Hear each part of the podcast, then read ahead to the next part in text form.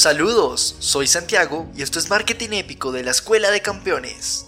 Ahora, pongámonos en contexto. En el episodio anterior aprendimos cuándo y cómo utilizar una estrategia de precio en diferentes canales de distribución para mejorar tus ventas. Definimos que si quieres conocer la relación entre una variable escalar y una politómica como el precio y los canales de venta, debes utilizar una prueba ANOVA. Finalmente, conocimos que la prueba NOVA requiere que la variable escalar tenga una distribución normal y que hayas comprobado el supuesto de homogeneidad de las varianzas o el ajuste de la prueba de Welch. Ahora te presento el episodio 16, rompiendo esquemas con una estrategia para que seas un negociador de precios por atributos, en este caso el sabor. Pongámonos en marcha.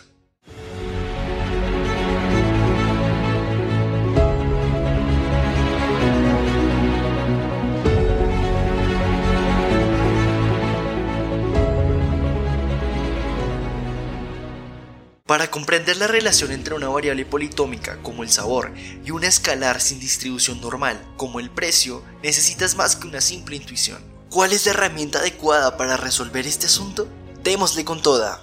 Movimiento 1. Desencriptar la normalidad. Sí, lo sabemos, la memoria tiene una habilidad especial para olvidar. En este episodio es hora de recordar algo que exploramos allá en el episodio 8. Esta historia nos lleva a un lugar de clima extremadamente frío, quizás uno de los más gélidos del planeta. ¿El Polo Norte? No exactamente. ¿Alaska? Casi. Estamos hablando de Rusia. En 1930, los matemáticos Andrei Kolmogorov y Nikolai Smirnov desarrollaron una prueba de normalidad para más de 30 conjuntos de datos. Gracias, camaradas.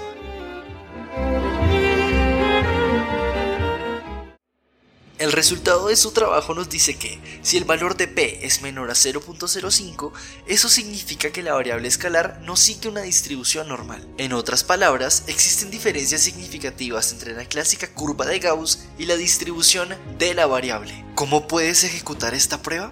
Es práctico y rápido.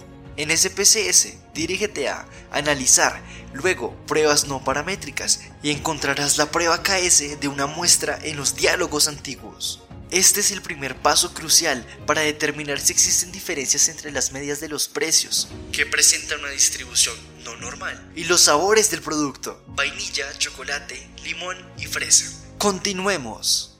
Movimiento 2. Resolviendo alternativas. Antes de desvelar el resultado final, abordemos una pregunta que uno de nuestros suscriptores planteó tras el episodio anterior. ¿Qué sucede si solo hay dos sabores?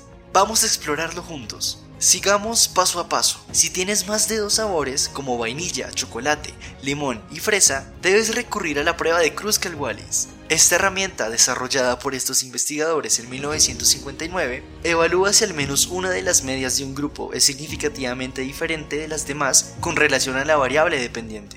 Para obtener resultados válidos, el valor P debe ser menor a 0.05. Si encuentras una diferencia entre los grupos que estás comparando, puedes utilizar la herramienta de subconjuntos homogéneos o pruebas de Tukey para determinar cuáles de los grupos son distintos. Por otro lado, si el valor P de la prueba es mayor a 0.05, puedes concluir que las medias de los grupos son estadísticamente iguales y solo tendrás un subconjunto homogéneo. Para ejecutar estas pruebas en SPSS, sigue la siguiente ruta.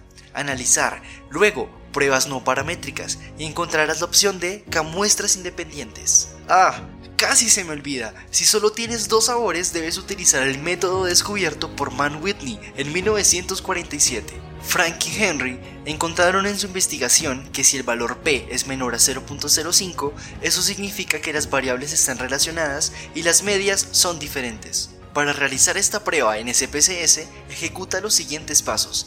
Analizar, pruebas no paramétricas y finalmente dos muestras independientes. Recuerda este mantra. La prueba de Kruskal-Wallis, un análisis tenaz. Man Whitney en mano, la diferencia verás. Movimiento 3. Interpretación final. Estamos a punto de alcanzar nuestra meta.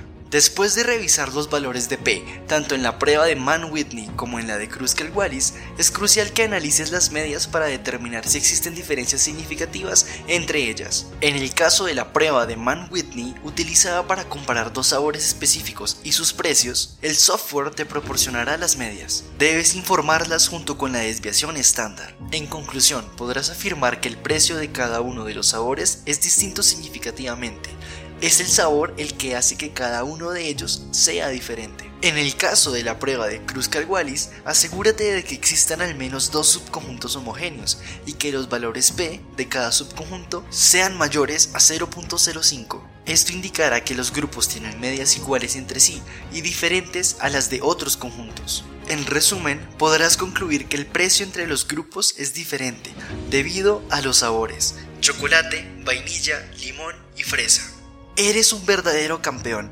Has llegado a la meta con éxito.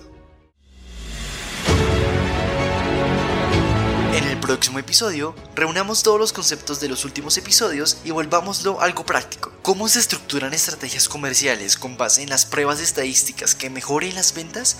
Prepárate porque te volverás un vendedor de otro mundo. Este fue el episodio 16 de Marketing Épico de la Escuela de Campeones. Una nota práctica sobre lo que has escuchado. Presentamos solo conceptos científicamente comprobados. Suscríbete a nuestro podcast para profundizar en los siguientes episodios. Mi nombre es Santi Espidia, Manuel Medina, nuestro escritor, productor y editor senior. El contenido fue potenciado con inteligencia artificial para la Escuela de Campeones. Hasta el próximo episodio. Chao, chao.